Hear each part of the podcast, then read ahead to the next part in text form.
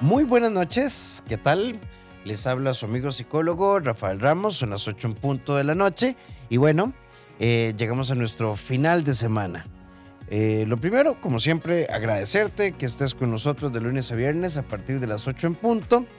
Y hoy nuestro tema es este, has caído en esa trampa en la que decimos, no, es que, ah, qué complicado, ¿verdad? Porque eh, es que el problema sos vos, el problema sos vos. Mira, es que, mm, y, quiero que hagamos como varias aplicaciones. Entonces yo empecé una relación con vos, me siento súper bien, todo va bien, estamos en el presente, eh, hablamos de algo del pasado y entonces dice, ah, es que no sé, desde que me contaste eso del pasado, de, yo siento que todo cambió. Es que el problema sos vos. Entonces, primero, ¿por qué, ¿por tenés que traer el pasado de la persona al presente? Si en el presente estamos funcionando yo creo que no cabe, no cabe, no cabe ningún reclamo. Y si preguntas, tenés que asumir. Mira, si vos no fueras tan complicado, tan complicada, yo podría este, hablar, ver diferente, pero es que vos me, eh, me complicás la existencia.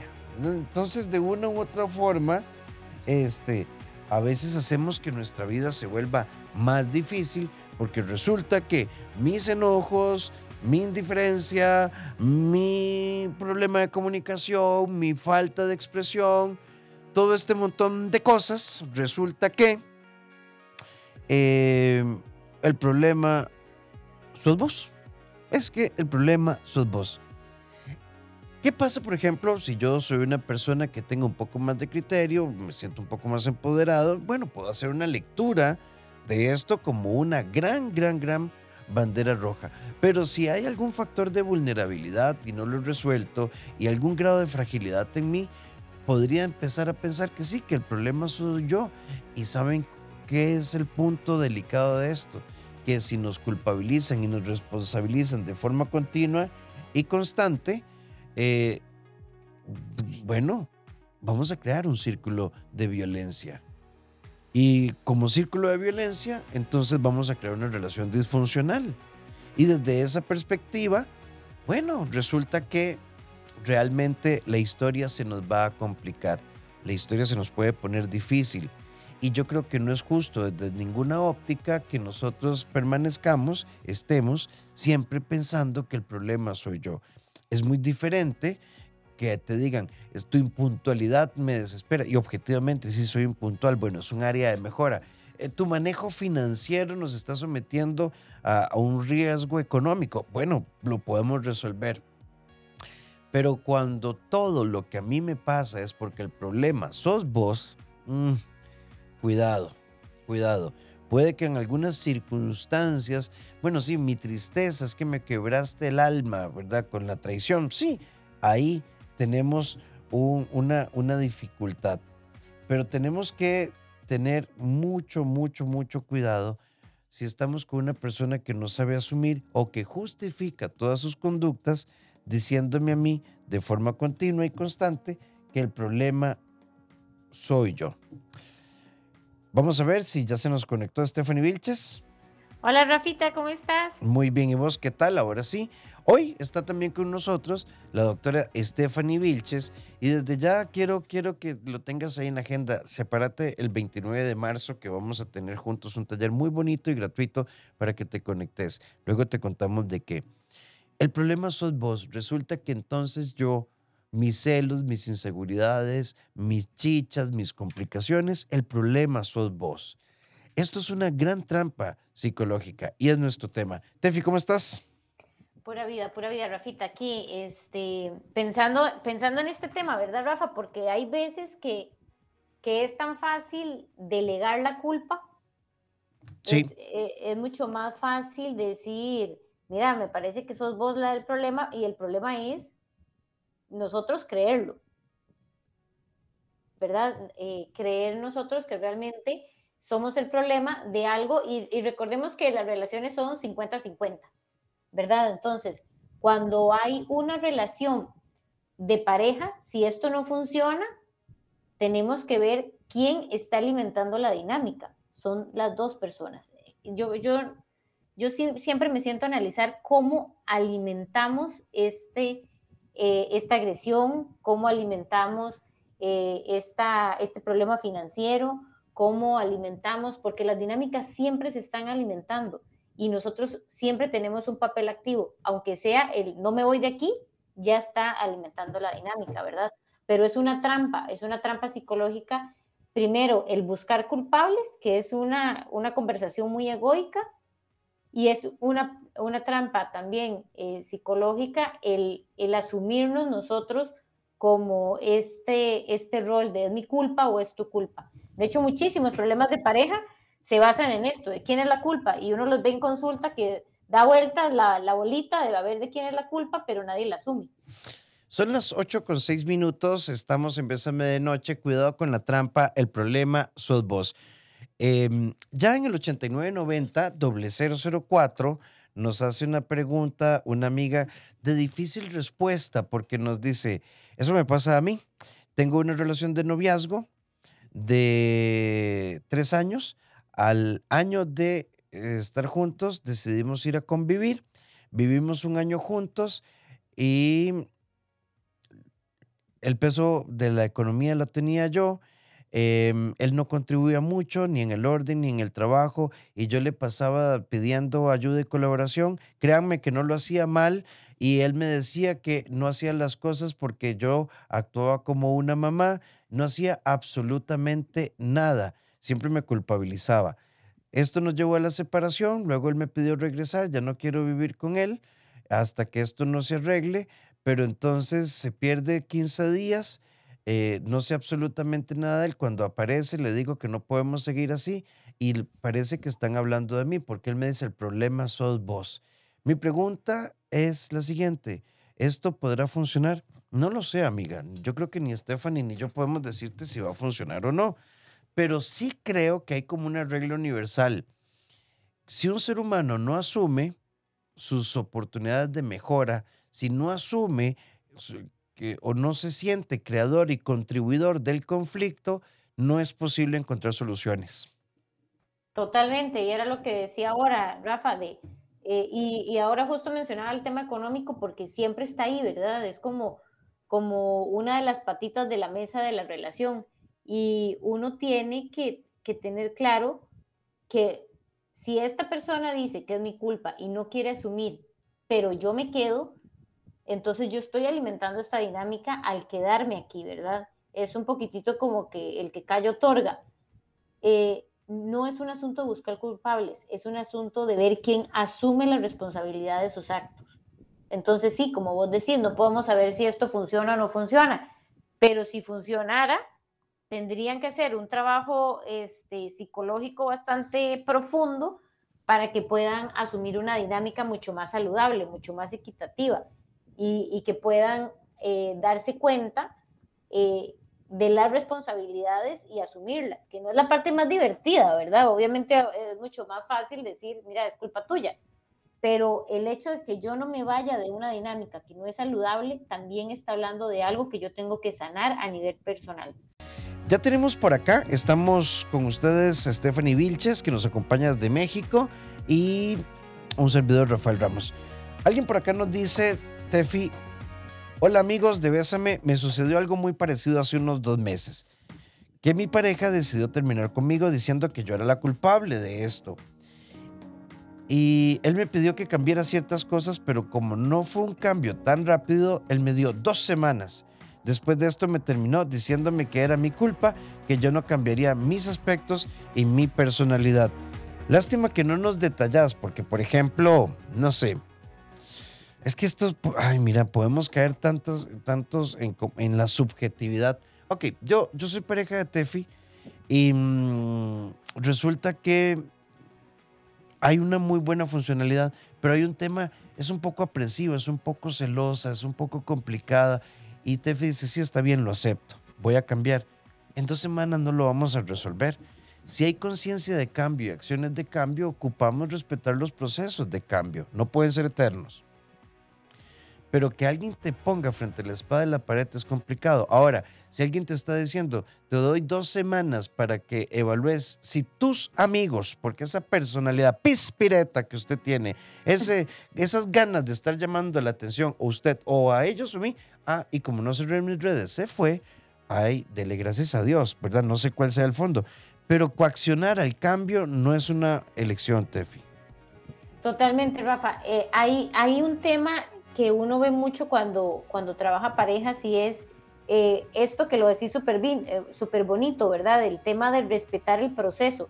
Hay parejas que llegan a consulta como con la esperanza de cambiar, de que cambiemos el pasado, ¿verdad? Entonces no respetan que este es el día uno después de la terapia, o sea, va a llevar un, campito, un, momentito, un camino con, con recaídas para tener un nuevo, una nueva programación, ¿verdad? De pronto nosotros estamos metidos como en programas, patrones viejos y nos cuesta agarrarle la onda a algo nuevo.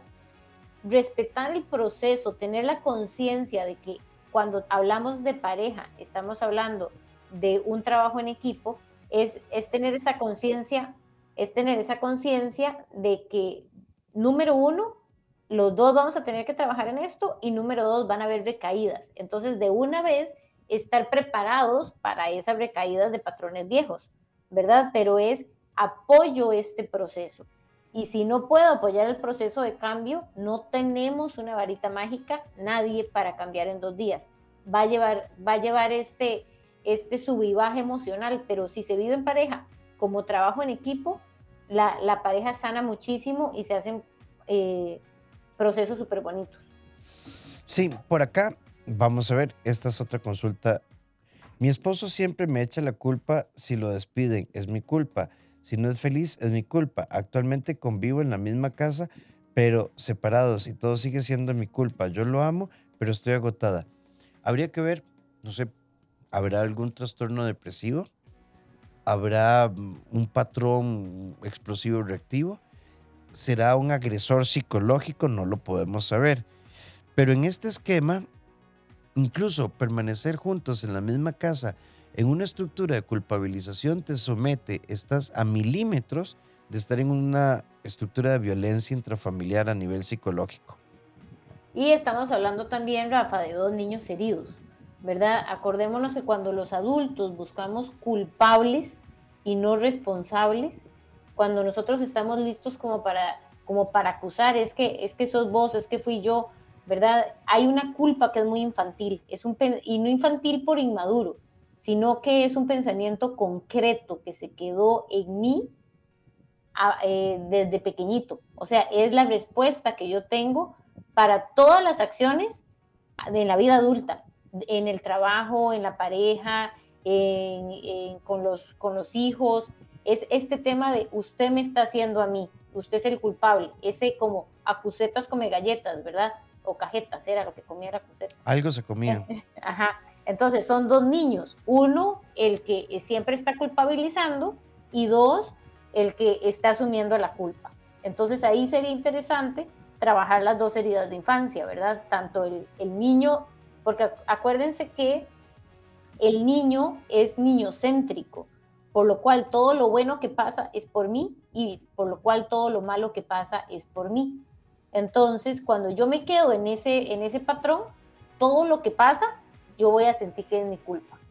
Y todo lo que pasa, bueno, también. Perdón, Rafa, adelante. No, eh, es que verás que hay otra consulta que va sobre la línea que estás eh, expresando. Eh, mi esposo dice, yo creí que con vos iba a ser feliz y tener la familia que nunca tuve. Y él usa una frase, sos peor que mi mamá. Claro, eh, estamos repitiendo eh, el patrón. Es, es, tan increíble cuando uno estudia el vínculo y los apegos afectivos, porque papá y mamá me van a representar a mí el tipo de pareja que yo elijo, independientemente si yo estuve o no con papá y mamá. ¿Cuáles fueron las figuras de pareja que yo tuve? Y los amigos me van a representar eh, la familia. Entonces, si papá y mamá este, tuvieron una relación súper terrible, es muy probable que yo vaya a buscar una, una relación súper terrible, no porque la quiera, sino porque es lo conocido. Y por eso es importante tener claro cuáles son nuestras zonas de confort, porque cuando estamos dentro de la zona de confort, a veces es la menos confortable, pero como es conocida, nos sentimos seguros. Entonces, por eso es que repetimos en herida de infancia, repetimos en la vida adulta las cosas que para nosotros es, lo conocido. Y si lo conocido era para mí eh, gritos y, y agresiones, pues posiblemente en eso me voy a meter otra vez. Sí, que qué difícil, ¿verdad? Qué difícil cuando, Tefi, yo pretendo que la forma de resolver es decirle a mi pareja, eh, vos tenías que ser mejor que mi familia, o sea, es como, aquí estoy yo para que me quieran, pero el techo es muy alto, porque vos tenés que repararme lo que yo no asumí.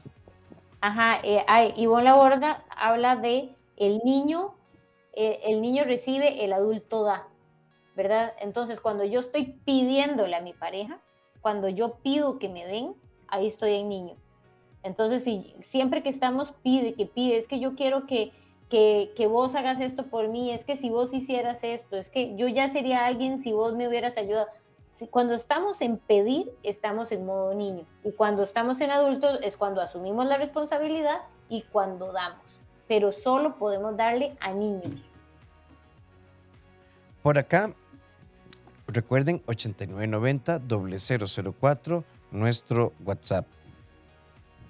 Eh, mi novia me dijo un día que en mí veo un hombre, pero que a la vez ve un papá.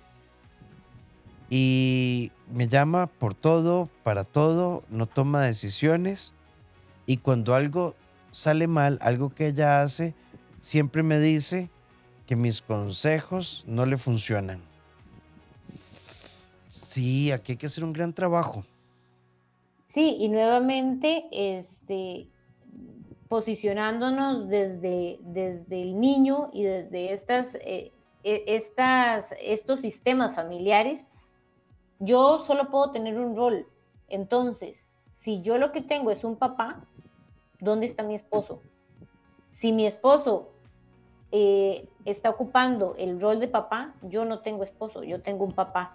Y entonces, ¿dónde está mi verdadero papá? Ahí hay un tema sistémico para trabajar, porque al acomodarse los roles, mi papá es mi papá, sea como sea, mi esposo empieza a funcionar como esposo y entonces yo ya no le tendría que pedir nada a mi papá. Ella no le tendría que pedir nada a mi esposo porque somos dos adultos gestionando una familia, gestionando una casa.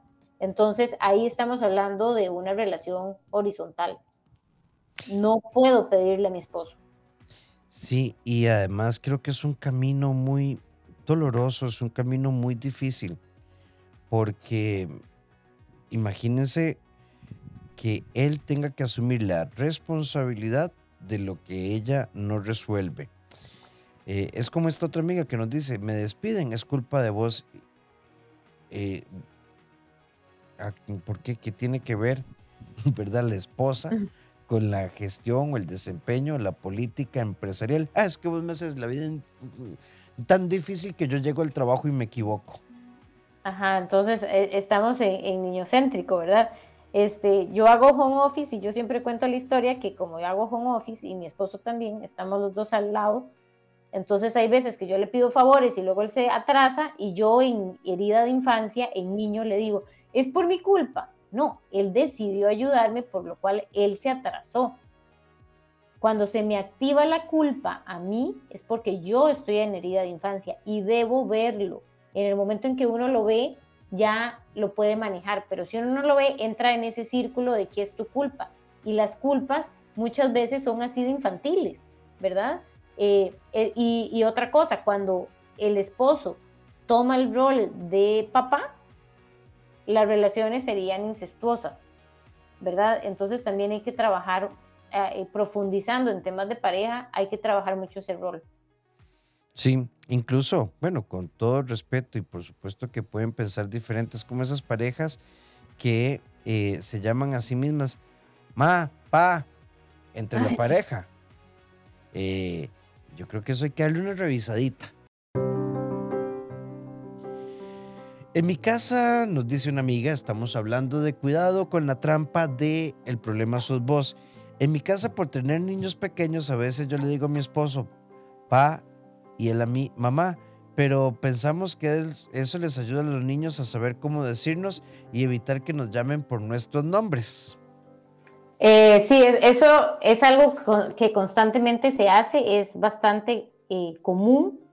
Eh, yo creo que es mucho cuando nos hablamos como pareja diciéndonos, diciéndonos papá y mamá, ¿verdad?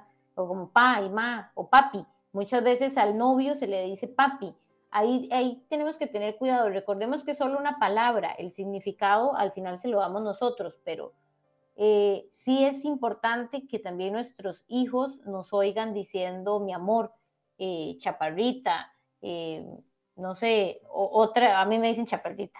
Entonces, pero digamos, mis hijos en algún momento sí me han llegado a decir, chaparrita en vez de mamá, ¿verdad? Entonces entiendo el punto que, nos hace la persona que nos escribió, pero sí la invitación es a poner cada uno en su lugar. Eh, dile a tu papá, perfecto, pero dile a papá, ya ahí me estoy metiendo yo como en, ese rol, y, pero sí entiendo perfectamente desde dónde nos escribe esta persona. Sí, por acá también ve, Gracias, qué bonito tema. ¿Cómo me gustaría que lo estuviera escuchando eh, mi esposo? Porque ustedes lo están describiendo. De hecho, me siento frustrada porque yo soy la que le he propuesto ir a terapia, nunca va. Eh, le he propuesto hacer retiro, nunca se le da un libro. Le he dicho que los escuche a ustedes, pero él dice que este programa a él no le aporta nada.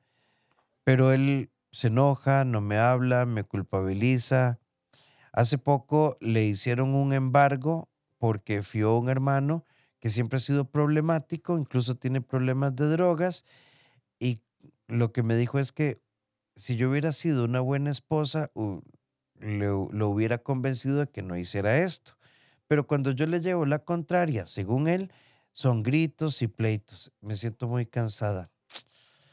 Hay un capítulo en uno de los libros de Walter Rizzo que se llama Manual para no morir de amor, eh, que habla del síndrome de ni contigo ni sin ti. Y cuando tenemos amores tan fragmentados, difusos y confusos, eh, tendemos, alguno de los dos, a buscar, hacer, educar, formar, luchar. Y no estoy diciendo que tengamos que tirar la toalla. Lo que estoy diciendo es que llega un punto en el que tenemos que preguntarnos si mi pareja es un adulto que quiere funcionar y aportar, porque estos procesos de empuje pueden tardar por años y el resultado podría no ser el deseado. Este punto, Rafa, que, nos plantea ella, me, me parece súper lindo porque muchísimas personas están pegadas en la, en la terapia de pareja esperando que el esposo quiera ir o esperando que la esposa quiera ir. Inicien terapia. La invitación es, inicien terapia solos. Eh, si usted quiere ir a terapia y usted sabe que hay algo malo en su vínculo de pareja, vaya a terapia. No importa que el otro no vaya.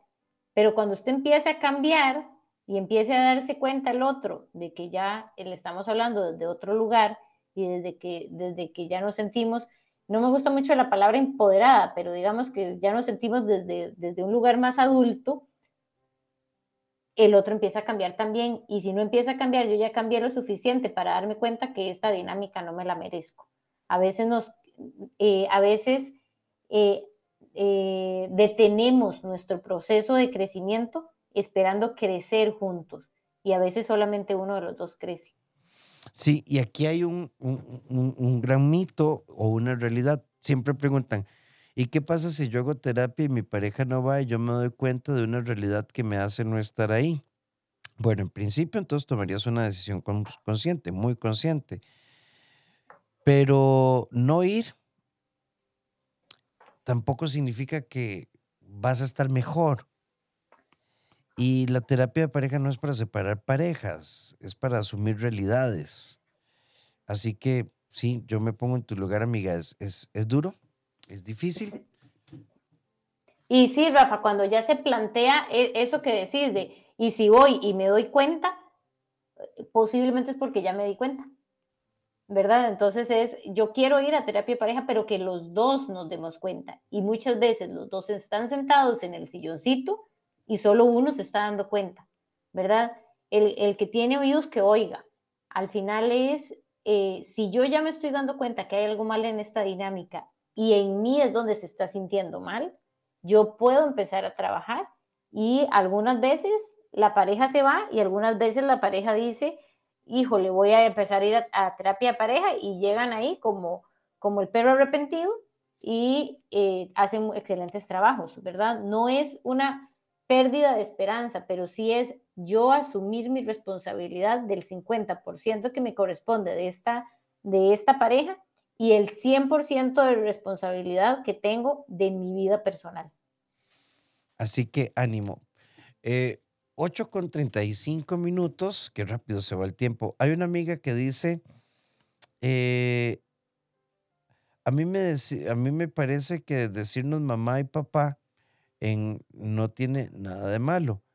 Em, porque incluso mi esposo dice que ha encontrado en mí lo que nunca encontró en su hogar. No vamos a entrar en discusión, pero tenemos roles. Tenemos roles tenemos em, personajes, ¿cómo, lo podemos llamar? Eh, tu pareja no puede ser el padre o la madre que no tuviste. Tu pareja es tu pareja.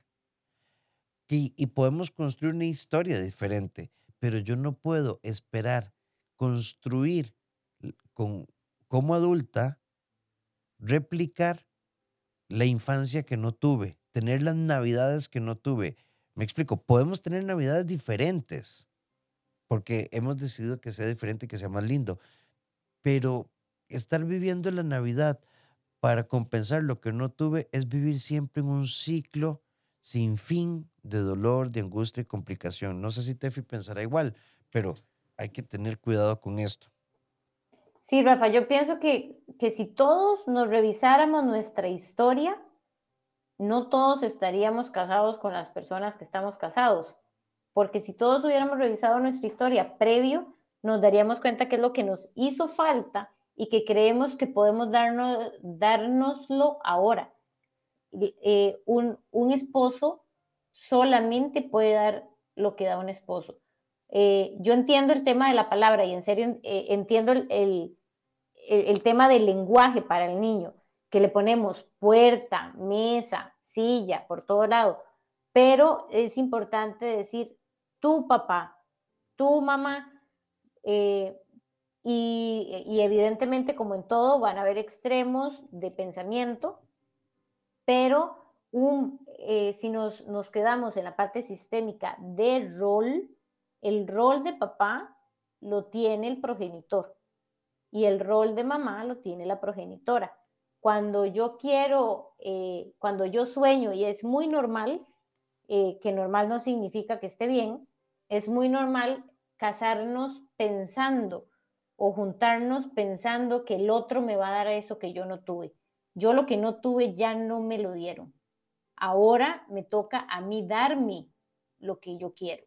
Y si lo hago en pareja, pues entonces lo que voy a tener es una pareja. Es muy importante, como, como, como vos decís siempre, que me encanta, lo del sentido de realidad, ¿verdad? Es, caigo en realidad y yo lo que tengo es un esposo. Ya si mi papá no estuvo, eh, es muy triste, voy, lo valido y sano mi herida para poder vivir en libertad mi nueva familia. En nuestra sección La vida es hoy queremos proponerte esto. Deja de pensar demasiado. Toma los hechos, saca conclusiones. Cuando se trata de pareja, los hechos que causan dolor pueden significar el inicio del fin o puede ser la crónica de una muerte anunciada vivido de la, desde la negación y la oposición. Hagamos de esta noche una noche especial. 8 con 42, Tefi. Vamos con el 8990, que hay bastantes consultas. Y nos dice una amiga: Como al año después de divorciarme, inicié una relación con un hombre maravilloso. Se convirtió en mi mano derecha en medio de yo iniciar una vida sola. Él me ayudaba en todo, hasta con electrodomésticos indispensables que en aquel momento yo no tenía. Ya pasados los años me reclama que yo nunca cambié como él esperaba, que yo le que yo he sido una pérdida para él. Aún así, no se vale del todo. Siempre me busca y no pierde oportunidad para echarme, para echar en la casa lo que me dio. A ver, si te estoy entendiendo, amiga, entonces te divorciaste, a los 12 meses iniciaste esta relación, él te ayudó a moblar la línea blanca, intuí que hay una separación y ahora él te dice que fue una pérdida. Eh, pues sí, si lo quiero ver como una pérdida, los colombianos tienen una frase que a mí me encanta, esa plática se perdió. ¿Verdad? Y ya está, listo. Ahora, lo que no podemos aceptar es que alguien nos trate como una pérdida emocional. Y hay que tener cuidado. Yo, yo, esto no es una regla, ¿verdad? Pero los amores intensos, impulsivos de etapa 1, de fase 1, en el que aparece una persona que nos resuelve nuestra estructura emocional, nuestra estructura financiera. No tenemos ni tres meses y, ya pensamos en el gato, el perro, eh, nos visualizamos, nos proyectamos. Ya incluso yo llevo tatuado en el brazo el nombre de tu abuela porque es que esa señora hace un pan divino. Los amores impulsivos no llegan lejos y muchas veces permanecen juntos en una conflictiva porque la sobredosis de amor suelen estar asociadas a mi necesidad de compensar procesos que no he resuelto. Entonces es como decir, como, ya no quiero nada con el amor. Bueno, conocí a Tefi. Bueno, ahora sí, vamos. Esta vez al Chile, como cuando uno estaba en el cole. No, no, ya este, ya este trimestre, ahora sí le voy a poner, no me revientan. Pero seguí con los mismos hábitos. No estudié, no copiaba en clase, mis apuntes un desastre. Bueno, ahora sí, y después las lloraderas al profe, profe, profe, que son 15 puntos, porfa. Entonces, no pasé. Eh, sí, Rafa, me, me parece que es importante decir, a ver, cuando uno se divorcia, entra en un proceso de duelo, está vulnerable y hay también una parte de relaciones funcionales que no suenan nada bonitas, pero existen. Y muchísimas, dime. Perdón, y hay otro concepto todavía que no, deberíamos hablar de eso. Relaciones funcionales y están las parejas de transición y la pareja soporte. Que en funcionalidad, soporte y transición, el pronóstico es como, bueno, y hay que esperar, ¿verdad? Es un poco nublado. Totalmente, y, y no son muy populares, no son muy, muy lindas, ni, ni, ni nadie quiere ser, ¿verdad? Porque todos preferimos ser la relación real, pero hay parejas que son funcionales y es, me funciona de aquí, son como un ferry, yo les digo que son como un ferry, que me lleva de un lado al otro. Es el barquito que me lleva de un lado al otro, puede ser que el mar esté un poquitito picado ese día, pero me agarré del ferry, el ferry muy bien, pero me lleva al otro lado y ahí yo me bajo y yo ya hago otra, otra vida.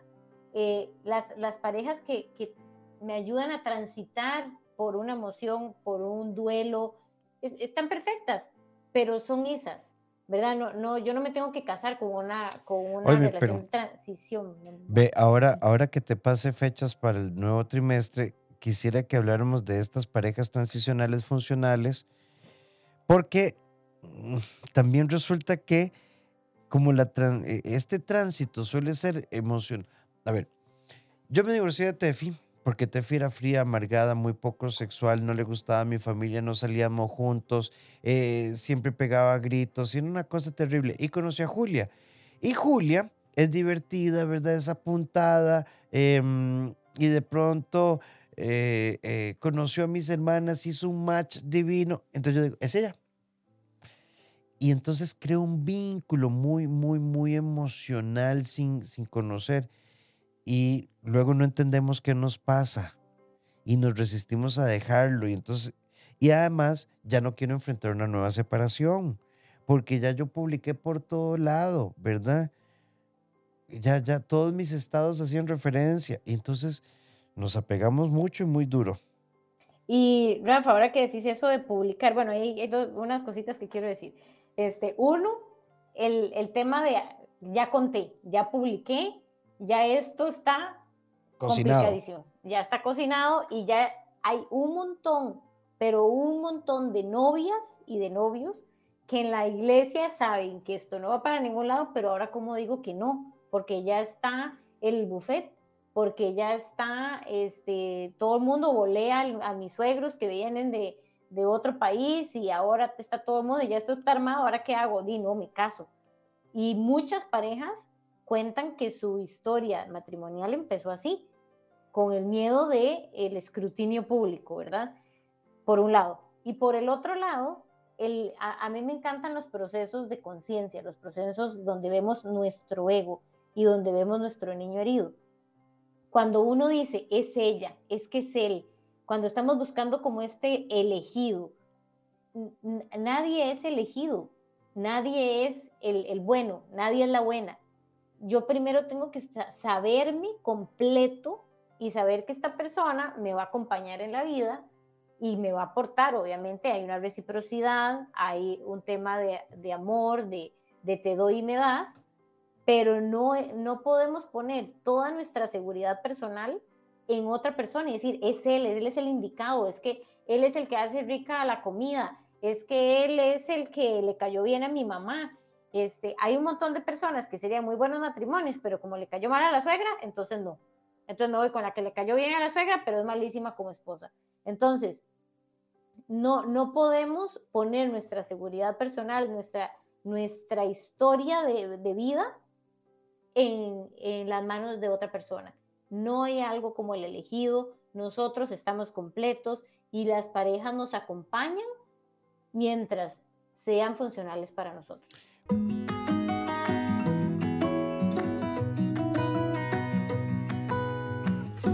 En nuestra sección en pareja, qué bonito que pudiéramos decir, lo siento, me equivoqué, pero no como ok, ok, ok, lo siento, perdona, sino como una reflexión consciente. Qué bonito que pudiéramos caer en la cuenta de que hay amores que nacen sanos, pero los desgastamos con nuestra incapacidad consciente de asumir lo que tenemos, porque muy interesante. Hay muchas personas que saben lo que tienen que corregir, pero no lo hacen. Y al final de los tiempos, cuando llega el crujir y el rechinar de los dientes, mm, ya es un poco tarde. Cinco sentidos en un solo sentir. Bésame de noche. Es triste esto que decíamos. Es un poco tarde. Vieras cómo me resuena el mensaje de esta amiga que dice que el esposo no quiere ir a terapia, que la culpa de todo, que no hay psicólogo que le pueda ayudar, ni libro, ni retiro, ni nada. Es, y, y es como muy frecuente. El día que ella diga, bueno, se acabó, este, como aquella cancioncilla, cuando una mujer decide olvidar, e, ese día si quieren, entonces son la mala. Son la mala porque no me estás dando la oportunidad. Y entonces tratamos de sacar amor donde solo hay aridez. Por acá nos dice Tefi, saludos, linda noche. Qué lástima que hayan personas que piensen así de este programa que ha aportado tanto a mi vida. Ay, pues no, pues el mundo está lleno de colores. A todos les mandamos saludos y bendiciones eh, de, pues, pues no todo el mundo le gusta. Esto es como decir, qué lástima que no todos son heredianos. Y, y, o debería haber más apricistas. No, el mundo está lleno de colores. Buenas noches, tengo una amiga que tiene una pareja mucho mayor. Se juntaron, ella es sumisa, no toman decisiones juntos, él tiene el control de todo, ella no tiene vida aparte de él, se entregó completo a él y a veces pareciera que no tiene pareja, que lo ve como un papá. No sale, no tiene amigos, es triste porque sí siguió, ya con 33 años tienen problemas. Él dice que no la quiere, ella se queda, no, no toma decisiones. Es triste porque no busca ser feliz, solo estar con él, a pesar de ver que no tiene una pareja, que no le da lo que merece. Ojalá pudieran darle un consejo. Bueno, a tu amiga le vamos a dar un consejo, ¿verdad? Y el consejo eh, Tefi lo explica muy lindo desde la teoría de los apegos. Ok, eh, yo creo que aquí lo más importante es saber, hay una, una persona herida, hay una persona buscando que asuman por ella y yo difiero en ella no toma decisiones porque quedarse es decidir. El, el tema de no, no, no voy a tomar decisiones, estoy decidiendo, ¿verdad? Eh, nosotros habíamos hecho un, programa de eso, Rafita y yo, este, que podría buscar, eh, porque siempre estamos decidiendo, aún y cuando decimos, de aquí yo no voy a hacer nada, estoy decidiendo. Entonces esta amiga eso decidió. Siempre los adultos estamos decidiendo y por eso es preguntarse uno, ¿y yo ante esta situación qué es lo que estoy decidiendo y qué es lo que no estoy viendo? ¿Qué es lo que sí? ¿En dónde me estoy enfocando que sí y dónde que no? Y me quería robar un ratico para hablar de cuándo nos enseñaron a nosotros a asumir responsabilidades. Yo trabajo mucho el tema de maternidad, de disciplina positiva y heridas de infancia porque es lo mismo. Aunque alguien no tenga hijos, tiene su niña herida y tiene que aprender a maternarse. Y nos damos cuenta todos los días que no hay un referente que tengamos, un referente primitivo de qué hacía yo para asumir la responsabilidad. Y somos una generación que teníamos papás a los que posiblemente le teníamos miedo, a los que no le teníamos confianza, a los que le escondíamos las cosas. Entonces, si durante toda mi vida yo he tenido que aparentar una persona que no soy y he tenido que esconderme por miedo a la al castigo, por miedo al golpe, por miedo a lo que viene, pues entonces si yo estoy eh, con esta historia, ¿con qué herramientas le pedimos a estos adultos que asuman la responsabilidad de su pareja? No hay herramientas, tenemos que crearlas y por eso es importante ir a sanar historia de vida para entonces decidir, ok, con este pico y con esta pala me voy y voy aprendiendo a generar nuevas este, nuevas estrategias de enfrentamiento, pero nuestra estrategia básica es me escondo. Nunca nos, nunca nos enseñaron a asumir la responsabilidad. Y es súper lindo ver como la generación de niñitos que ahorita están criados con disciplina positiva, con creencia consciente, con todas estas cosas, ya empiezan a decir, sí, eso es mi responsabilidad, sin miedo. Y empiezan a decir, sí, esto es así. Y entonces uno dice, bueno, ahora sí que estamos cambiando el mundo en una generación.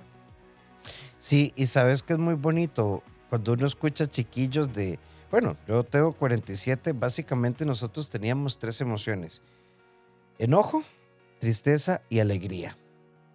Y yo diría miedo cuando la mamá le decía a uno, en la casa hablamos, porque uno sabía que realmente algo malo iba a pasar. Yo soy de esa generación que uno lo encachaban y de verdad no les creía los tatas.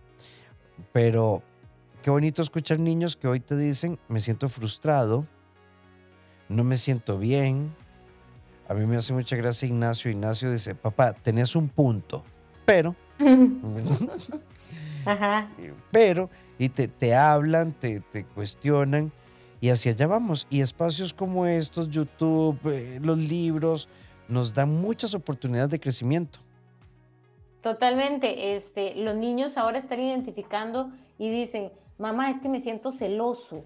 Imagínense lo que es identificar los celos desde niños. Cuando ya sean grandes, evidentemente van a recordar la sensación en el cuerpo, el nombre que le pusimos a esta sensación y vamos a decir, esto es lo que tengo. Yo me río mucho porque eh, las mujeres tenemos esta carta, esta carta social de poder tener muchas emociones, mientras que los hombres hasta ahorita están sacando esa carta social. Y este, a, me hace mucha gracia porque los hombres, incluyendo a mi esposo, tienen como dos opciones, ¿estamos bien o estamos mal? ¿Verdad? Entonces uno dice, no, estamos bien, pero, está, pero estoy enojada, entonces estamos mal. No, estamos bien, pero estoy frustrada. Bueno, está, entonces es como abrirnos a ese abanico de emociones. Se nos fue el tiempo, son las nueve el punto de la noche. Y lo primero, primero, Tefi, agradecerte como siempre el espacio que nos brindas acá en la, para compartirlo con nosotros, siempre en la radio, aunque estés allá desde México. No, para mí siempre es un honor y es de los espacios que más disfruto de mi trabajo. ¿Y cómo te localizamos? Eh, me pueden localizar en el 8706-5300. 87 065300. Y a todos ustedes, muchísimas, muchísimas gracias por habernos acompañado. Recuerden que nos volvemos a conectar el lunes a partir de las 8 en punto. Mis redes, doctor Rafael Ramos, abrazatuvida.com, nuestra escuela. Y anoten esto ya, ya en su celular. 29 de marzo, un taller virtual gratuito con cupo limitado con la doctora Stephanie Vilches. Yo le daré un empujoncito por ahí, la acompañaré, pero tendremos un taller sanando a mi niña interior. Entonces, eh, ¿y por qué no el niño? Ah, vamos por partes, vamos a hablar de la niña interior, luego hablaremos del niño. Así que, para que los reserven y estén pendientes de los links para, eh, para inscribirse. Tefi, un fuerte abrazo. Muchas gracias. Un abrazo a todos y muchísimas gracias. Feliz noche, que, las que la pasen bien. Nos encontramos el próximo lunes a las 8 en punto de la noche. Feliz descanso.